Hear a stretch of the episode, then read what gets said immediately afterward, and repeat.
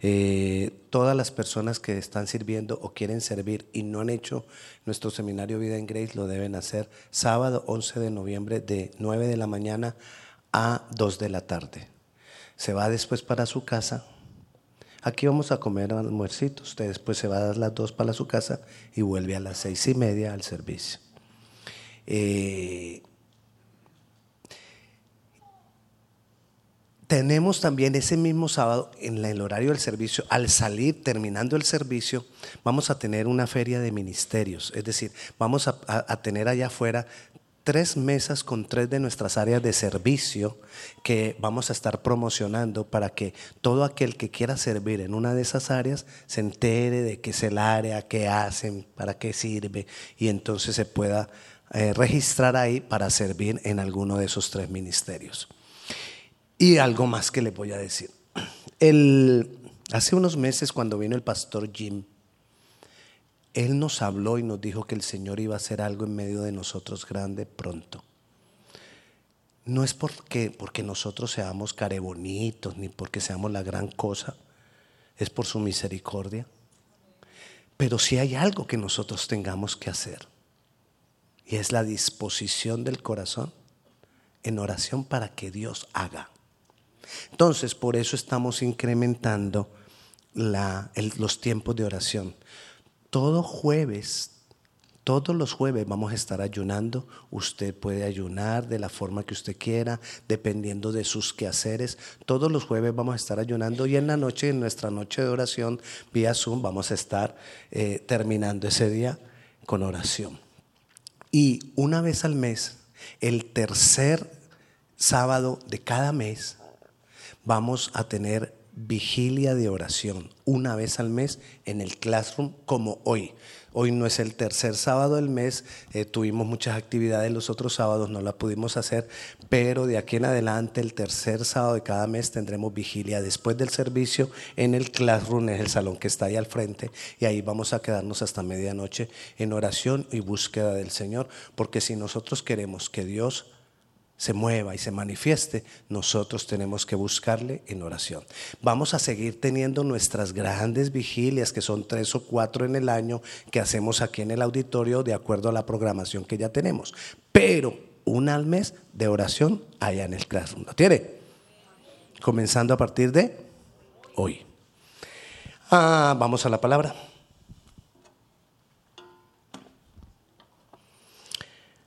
Dios es tan bueno, es tan, tan maravilloso.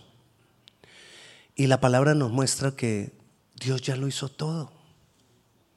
Ya lo hizo todo por nosotros.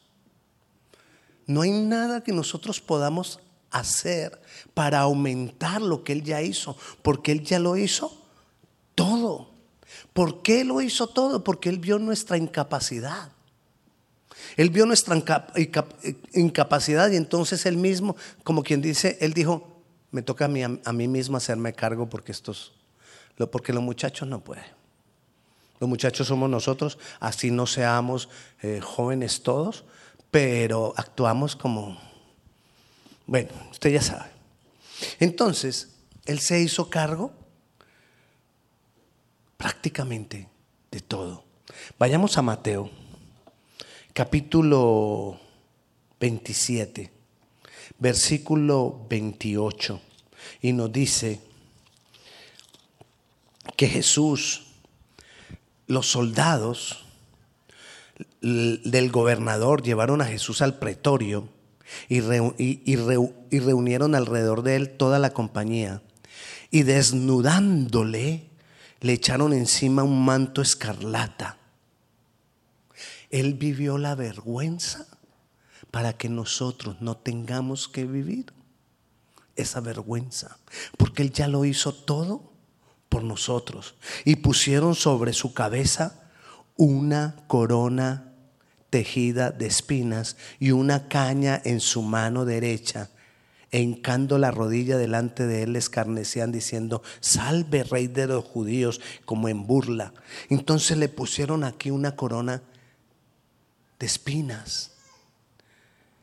¿Qué, ¿Qué nos está diciendo ahí? Que aún en nuestros pensamientos, Él pagó un precio por nuestros pensamientos, para que nosotros seamos transformados en nuestros pensamientos. Dice la palabra en otra porción de las escrituras que cuando él estaba en la cruz le fue, fue traspasado por una lanza en su costado. Habla, esto nos habla de que Él pagó un precio por nuestros sentimientos, para que nosotros seamos transformados aún en nuestros sentimientos. Lo escupieron. Dice el versículo 30 aquí donde estamos en Mateo 27, y escupiéndole tomaban la caña y le golpeaban en la cabeza, le escupieron, lo afrentaron. Fue afrentado para que nosotros no suframos humillación. Él lo ha hecho todo por nosotros. Él lo ha hecho todo por defendernos. Él ha hecho todo por cuidarnos. Dice Galátaras 3:13 que él que Cristo nos redimió de la maldición de la ley, hecho por nosotros maldición. Él se hizo maldición porque escrito está maldito todo aquel que es colgado en un madero. Él se hizo maldición para que nosotros fuésemos librados de toda maldición generacional, de toda maldición heredada, de toda maldición adquirida, de todo pecado, de toda tragedia, de toda lucha financiera, de todo de todo eso. Lo que quiero que miremos en este comienzo de la, de, la, de la enseñanza de hoy es que Él lo ha cubierto todo. No solamente pagó por nuestros pecados, no solamente nos dio vida eterna, sí, eso es lo principal. Pero estamos viendo que Él cubrió todas las cosas. Él ya lo hizo todo por nosotros. ¿Qué tenemos que hacer nosotros? Crecer. Es como cuando alguien planta una planta, valga la redundancia, planta una planta, la riega, la abona, la cuida, que es todo lo que se espera de esa planta, que crezca. Hay tremendo esfuerzo. ¿Qué es lo que nosotros tenemos que hacer? Él ya lo hizo por todo por nosotros. Nosotros no tenemos que hacer nada, solo crecer. Tenemos que crecer, crecer, crecer. Y primero, necesito crecer en mi relación con Él, en mi relación con Jesús en mi relación con el Señor.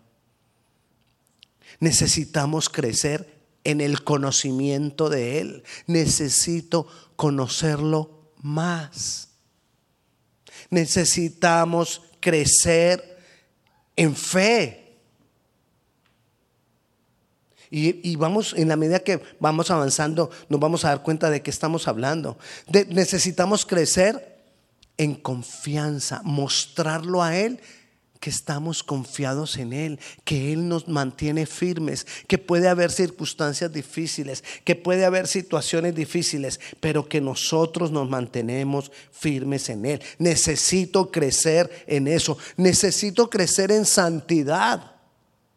Sí, aún en santidad necesito creer. Y no estamos hablando solamente de buenas obras, estamos hablando de mi vida,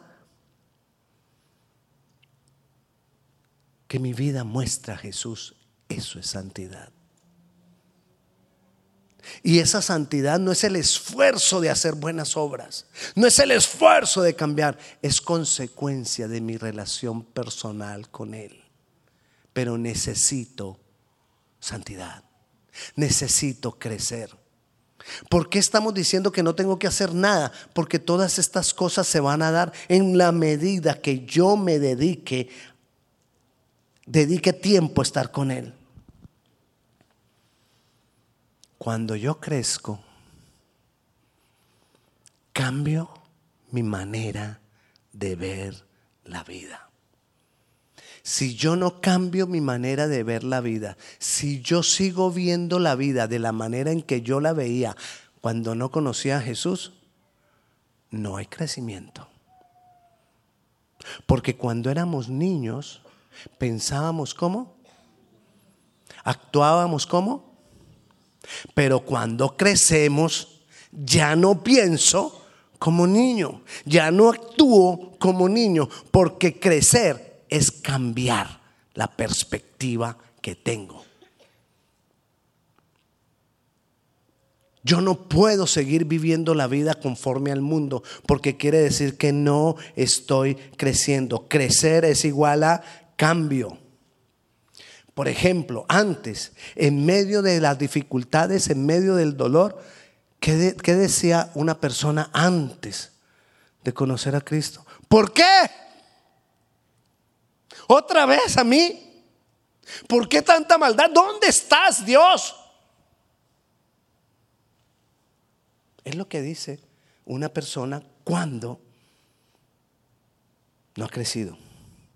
En Cristo decimos, wow, todo esto que está pasando es una gran oportunidad, mi Dios, para que tú te glorifiques.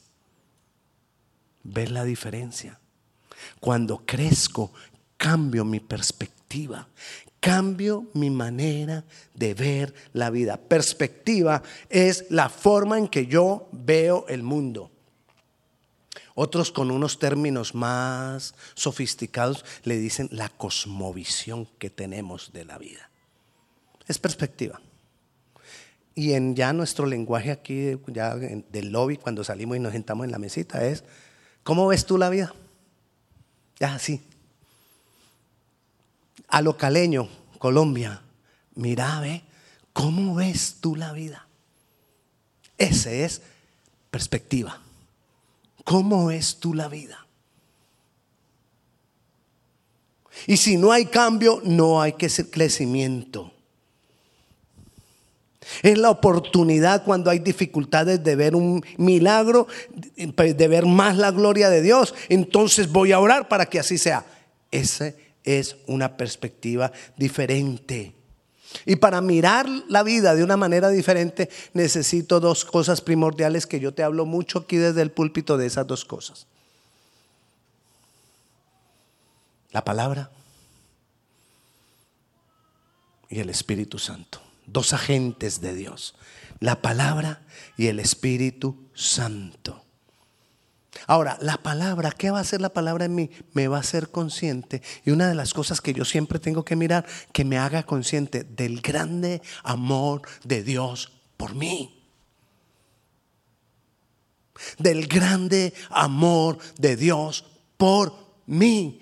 No por nosotros. Yo tengo que volver muchas cosas personales. Porque lo que más nos detiene a nosotros, porque lo que más nos hace reaccionar como no debemos, es el temor. Y el temor viene porque yo no tengo una clara concepción o un claro concepto de que Dios me ama. El amor de Dios y el temor son contrarios. O está el uno o está el otro. Pero los dos no están juntos. Porque dice la palabra que el amor echa fuera el temor. Entonces no pueden estar juntos. Entonces, si yo tengo temor, es porque me hace falta el concepto del que Dios me ama a mí. Pastor, pero es que todos tenemos temor, sí, porque todos tenemos que crecer. ¿Hasta cuándo tenemos que crecer? Hasta que el Señor venga o hasta que tú te vayas. Digo tú te vayas porque yo, yo voy a estar cuando el Señor venga. ¿Cuántos quieren estar cuando el Señor venga? Y si no estamos cuando el Señor venga, pues vamos a resucitar primero que los que sí están. Porque los muertos resucitarán primero. Entonces ya, ya no sé, ya me confundí, no sé qué es mejor. Si que Él venga y yo lo voy a venir o que yo me muera para irme primero. Pero bueno, lo que más nos detiene a nosotros, lo que más nos hace reaccionar es el temor y el temor viene porque no vemos el amor de Dios como es. Necesito un cambio de la perspectiva. Una profunda comprensión de cuándo, de cuánto Dios me ama, cuánto Jesús me ama. Una profunda concepción, una clara, un claro concepto de eso es la mejor defensa contra el temor. Porque yo no le voy a tener miedo a esto que está pasando, porque yo sé que en cualquier momento el amor de Dios se va a manifestar. Cambio de perspectiva, cambio de manera de ver la vida. No des lugar al temor. No podemos dar lugar al temor. Y ahí nos vamos a ir y nos vamos a centrar en Juan 11. Juan 11 es, cuando, eh, la, cuando Jesús resucita a Lázaro. Pastor, usted ya ha predicado eso. ¿Sabes? Que en la medida que uno va creciendo, como cambia la perspectiva y la forma de ver la vida, vuelve y lo lee y uno encuentra otras cosas. Mira, yo no lo había visto así. Ahora lo tengo más claro. Resulta que se murió Lázaro amigo de Jesús. La palabra nos dice, y nos, ahí hay un detalle hermoso, que Jesús amaba a esa familia, a Marta, a Lázaro, perdón, a Marta, a María y a su hermano Lázaro. Él los amaba. Partamos de un hecho cuando leamos siempre esto, Jesús los amaba. Y entonces todo lo que pasó, ¿por qué? Porque Jesús los amaba. Sí, pero eran cosas terribles. Cambio de manera de ver la vida. Ojalá yo pudiera, así como los búhos, darle la vuelta hacia mi cabeza para que usted le quedara grabado y se fuera con, con eso en, en su mente. Necesito cambiar así como el pastor.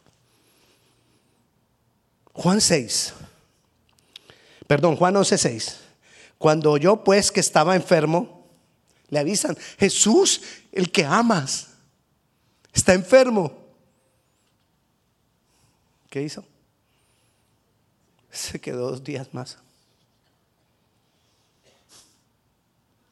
¿Por qué? ¿Por qué te demoras, Jesús? Jesús se demoró más intencionalmente porque le avisan y él dice, ok, esperemos. Cuando Jesús se tarda, se tarda para que mayor sea su gloria. Y a veces no lo entendemos.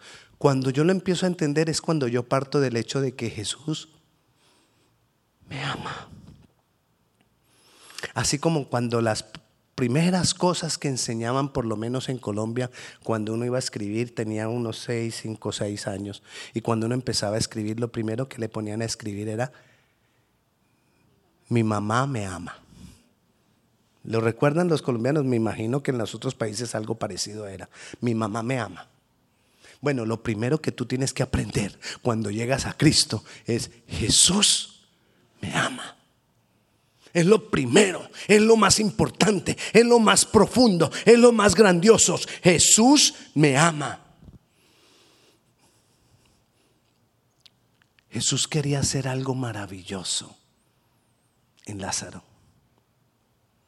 Había la superstición, superstición, no que fuera real, pero había la superstición de que el alma o el espíritu, según ellos, de una persona cuando salía, después del tercer día, ya nunca había nada que hacer.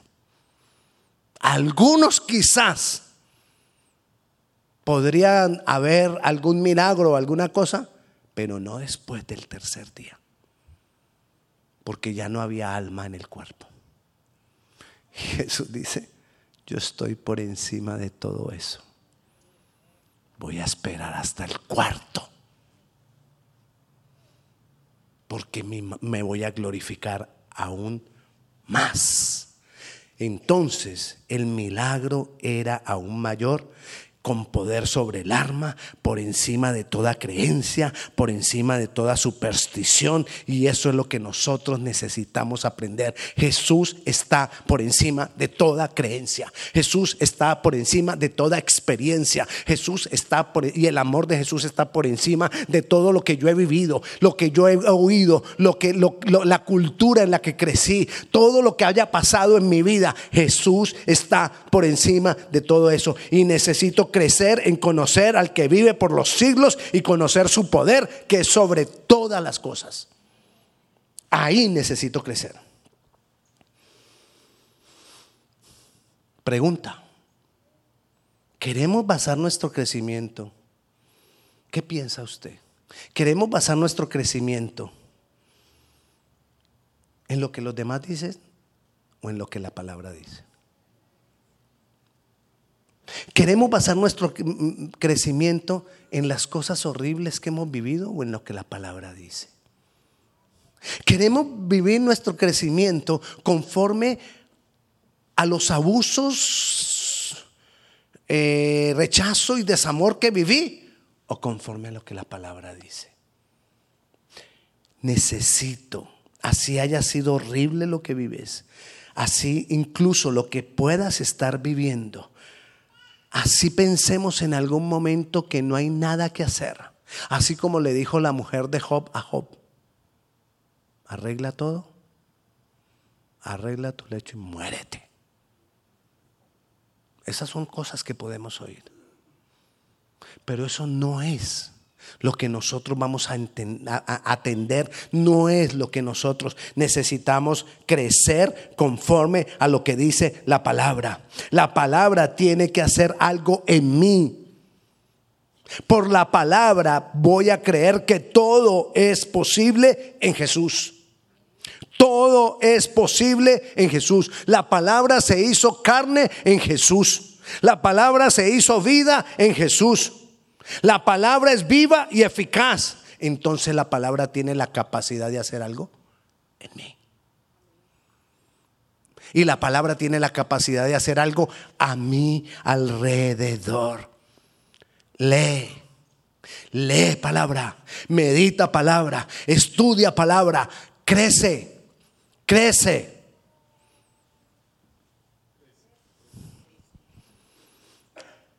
Eso es lo que se llama sound, round, round del sonido. Que yo señalo aquí y responden los de allá. ¿Qué necesito? ahora sí. Podemos, podemos, dos personas podemos decir las mismas palabras aún palabra de Dios. Podemos usar dos personas al hablar la misma palabra de Dios. Pero lo que hace de la diferencia es la perspectiva que tiene cada uno. Ahí está la diferencia. ¿Con qué perspectiva? ¿Con qué cómo estás viendo tú la vida? Al cuando hablas la palabra, cuando declaras la palabra, ahí está la clave. La perspectiva de Jesús era completamente diferente a la perspectiva de los demás. Y nosotros tenemos que aprender de Jesús. Comenzó en el versículo 4, cuando le dijeron que estaba enfermo. Mire la perspectiva de Jesús. Él compara las dos perspectivas en el versículo 4. Oyéndolo Jesús dijo, esta enfermedad no es para muerte. Así se muera. Porque él ya sabía que iba a morir. Pero él dijo, esta enfermedad no es para muerte, sino para la gloria de Dios, para que el Hijo de Dios, yo mismo, sea glorificado por ella. Porque ¿quién es ella? La enfermedad, lo que iba a vivir Lázaro. Lo que vino como malo para Lázaro se convirtió en gloria para Dios. Porque él dijo, para que el Hijo de Dios sea glorificado por ella. Ella, la enfermedad, la muerte, se utilizó para que Jesús fuera glorificado. La enfermedad de Lázaro, la muerte de Lázaro, el problema de Lázaro, el dolor de Lázaro, todo lo que vivió Lázaro, el sufrimiento de esa familia de Lázaro, sirvió o era para que Jesús fuera glorificado. Cambio de perspectiva. Cuando ya murió, todos decían, ¿para qué? ¿Ya para qué? Ya murió. Y él no estuvo ahí. ¿Quién era él? Jesús. Murió y, y Jesús no apareció. Murió y Jesús, el que lo amaba, no se manifestó a tiempo. ¿Acaso no hemos oído eso muchas veces? perspectiva de bebé, no del que crece. Independientemente que crea o no crea en Dios. Pero la perspectiva del bebé es igual a la perspectiva del que no tiene a Dios. La perspectiva del niño espiritual, del que no crece, es igual a la perspectiva del que no tiene a Dios. Ya murió y él no estuvo ahí. No se manifestó. Cada uno tenía su propia perspectiva conforme a sus experiencias. Entonces no entendían lo que Jesús decía. La palabra de Jesús venía a ellos y ellos en sus mentes no pasaba nada porque no había habido un cambio de perspectiva. Dos personas pueden recibir la misma enseñanza en uno puede producirse un cambio y en otro no. Porque quizás uno está creciendo y el otro no.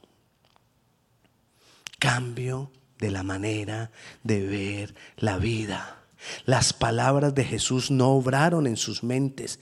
Crecer es un cambio aquí, que las palabras de Jesús vengan a mí y corten, entre como espada de doble filo y separe y cambie y transforme mi manera de pensar. ¿Qué es lo que hay que separar dentro de mí?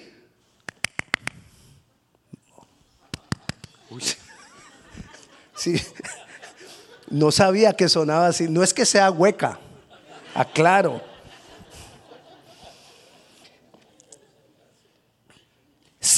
la palabra tiene que venir y separar lo que es mío conforme a mis experiencias, conforme a mi pasado, conforme a mis dudas, conforme a mi sospecha y lo que es de Dios, que es conforme a Él, a su palabra.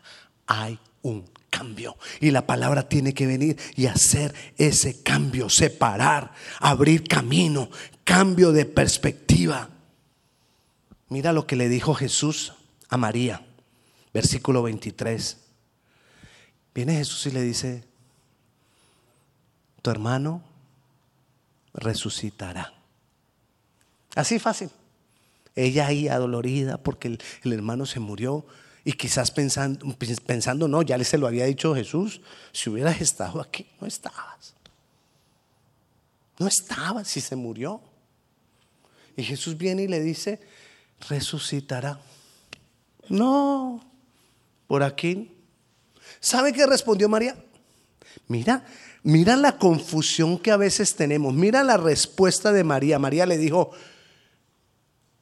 tú me has enseñado, tu palabra dice, tú me lo explicaste a mí, que resucitaremos en la resurrección del día postrero. ¿De dónde había sacado ella? De las enseñanzas de Jesús, de la palabra que Jesús le había dado. Pero la palabra no le estaba sirviendo para la necesidad que tenía ahora. Ella lo seguía pensando, no, allá, allá. Más allá del sol. ¿Recuerdan la canción los, los viejos cristianos? Más allá del sol Habrá un lugar, un lugar. No. Ah, bueno. Ah, yo tengo, bueno, bueno. No solo, eso es verdad. Y eso es lo fundamental, la salvación, la eternidad, es fundamental.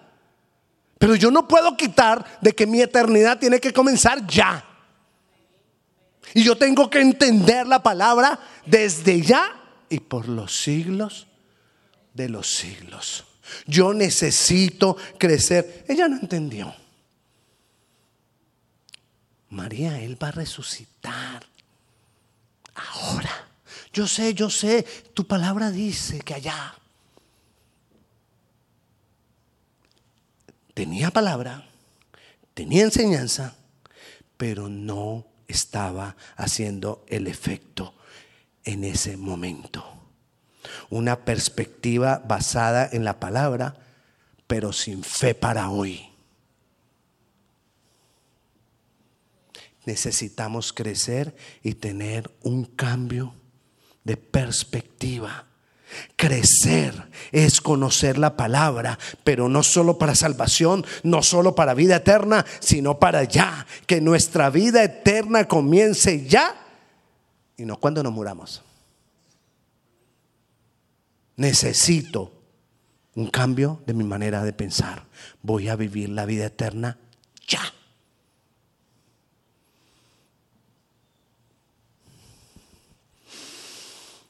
Que nuestra vida eterna comience ya. Caminamos por fe y no por vista.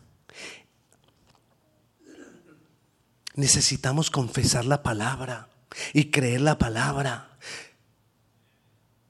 conforme al poder de Dios. Dios no miente. Otra cosa que tengo que grabarme aquí. Dios no miente. Segunda frase para aprender cuando nacemos en Cristo. La primera, Jesús me ama. La segunda, Dios no miente. Y si lo dijo, lo hará. Pero pastor, y si no lo hace, ah, yo tengo que mirar a ver qué está pasando. No te estoy hablando de pecado, pero quizás sí de perspectiva. O de pecado, no sé, pero más de perspectiva más de conocer, más de crecer. Dios no miente, entonces el problema no es acerca de Dios, sino de mí. La fe se enciende cuando creo la palabra y la creo ahora y la creo para mí y la creo para esta situación. Y como he dicho muchas veces, a veces no tenemos cómo explicar por qué el sufrimiento. Pero sí tenemos que aferrarnos de la palabra para mantenernos firmes. Siguiendo ahí en el, mismo capítulo 11, en el versículo 39, Jesús le dijo, ven, vamos, vamos a ver. Y Jesús dice, quitad la piedra. ¿Cuál era la perspectiva de Jesús? ¿Para qué le dijo que quitaran la piedra? Porque él iba a hacer algo. La perspectiva con lo que venía Jesús, yo me voy a glorificar ahí. Leamos. Jesús dijo quitar la piedra.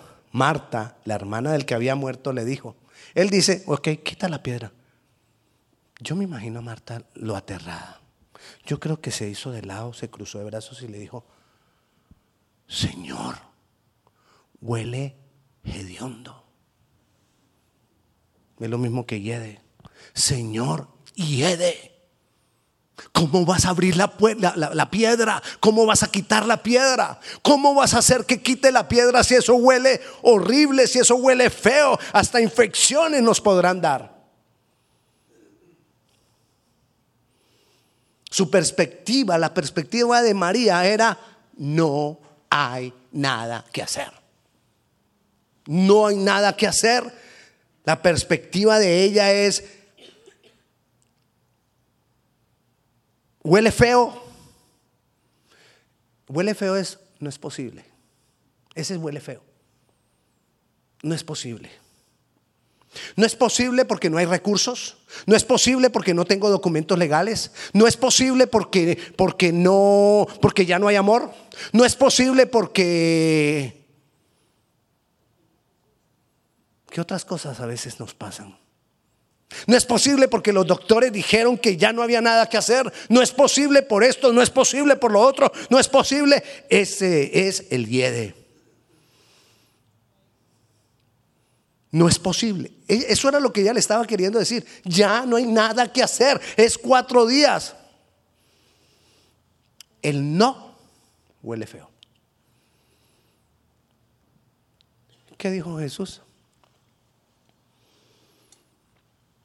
Lázaro, sal fuera. Jesús no se metió allá. ¿Por qué? Porque solía feo. Es decir, era verdad, era una realidad, eso huele feo. Yo allá no me meto, eso es inmundo. Y yo con la inmundicia nada. A veces la gente cree que para nosotros poder ayudar a otro me tengo que meter a investigar. Mira que a esa persona le hicieron brujería. Para que oremos por él. No espere, yo voy a investigar de brujería para. Me voy a meter allá. Me voy a meter a lo que hiede para ver si puedo sacar a Lázaro. No. Jesús no se metió allá. Jesús le dijo, Lázaro, sal fuera. Y Lázaro salió sin hieder. Yo no sé si existe el verbo yeder, pero salió sin yeder. ¿Sin qué? No, pero apestar es otra palabra. Estoy hablando de la palabra yede. No sé si existe el verbo yeder en cuanto a la palabra yeder. Bueno, bueno, en gramática la miramos afuera. Ya no olía cuando salió. Bueno, ya no salió apestoso.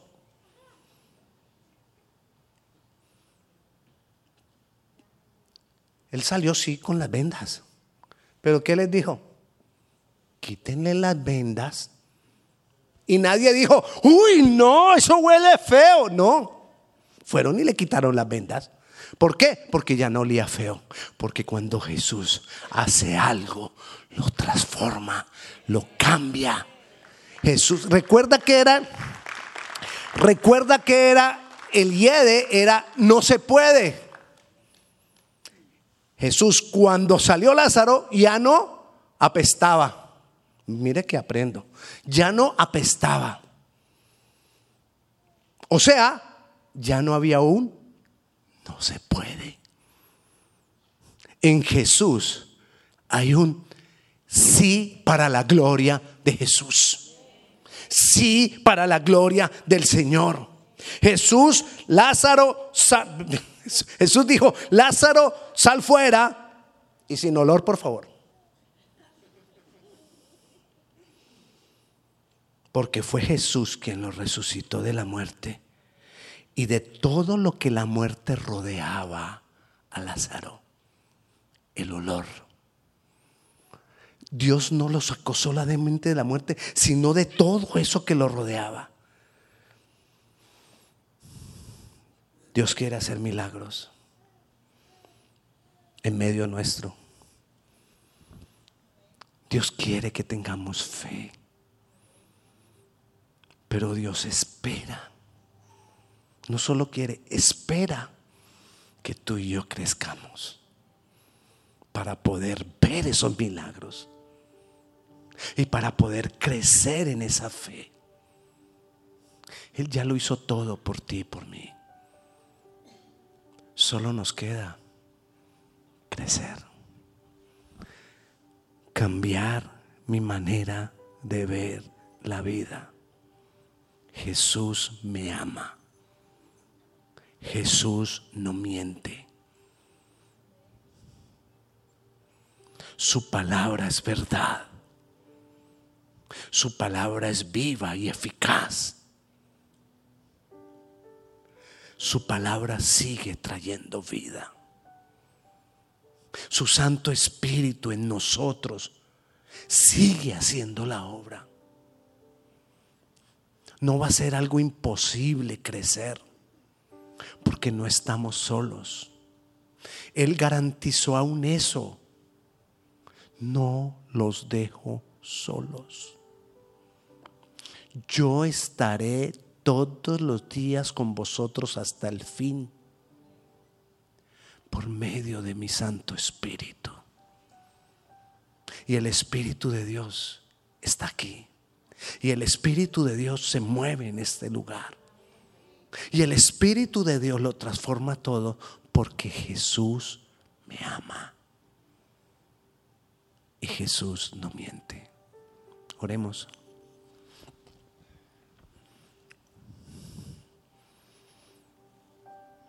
Señor, para algunas personas es más difícil esto que para otras. Porque definitivamente Dios, algunos sufren más que otros. Pero igual tu palabra se cumple para todos, Señor. Y yo clamo, Señor, en esta tarde que tú vengas a obrar en nuestras vidas. Manifiesta tu palabra, que tu palabra venga como hablábamos ahora, como una espada de doble filo, Señor, separando en nuestro interior lo que debe ser y lo que no debe ser. Obra tu palabra en nosotros, Señor. Aquí estamos, Dios, entendiendo, pero necesitamos crecer. Que no nos pase como a María, que ella recibió tu palabra y entendió que resucitaríamos en el día postrero. Gracias Jesús por esa promesa. Pero ella no lo veía para hoy. Señor, ayúdanos a ver tu palabra para hoy. No solo por lo que harás en la eternidad con nosotros Ayúdanos a que podamos vivir, Señor, la vida eterna desde ya. Hoy decido crecer. Hoy decido crecer. Y te doy gracias por tu palabra. Señor, quita todos los obstáculos que no me dejan leer tu palabra profundamente. Quita todos los obstáculos que no me dejan orar esos obstáculos que están más en nuestras propias mentes que en cualquier otra cosa, que en cualquier otro lugar. Ayúdanos, Señor. Yo bendigo la vida de mis hermanos y yo te doy gracias y te doy gloria. En tu nombre, Jesús. Amén. Y la paz de Dios sea con cada uno de ustedes. Dios les bendiga. ¿Había alguna persona que nos está visitando por primera vez? ¿No? Como no había ninguna persona que nos está visitando por primera vez, tarea. Invite a alguien. Tarea. ¿Oyó? ¿Escuchó? Invite a alguien para la próxima. Dios le bendiga. La paz de Dios sea con cada uno de ustedes.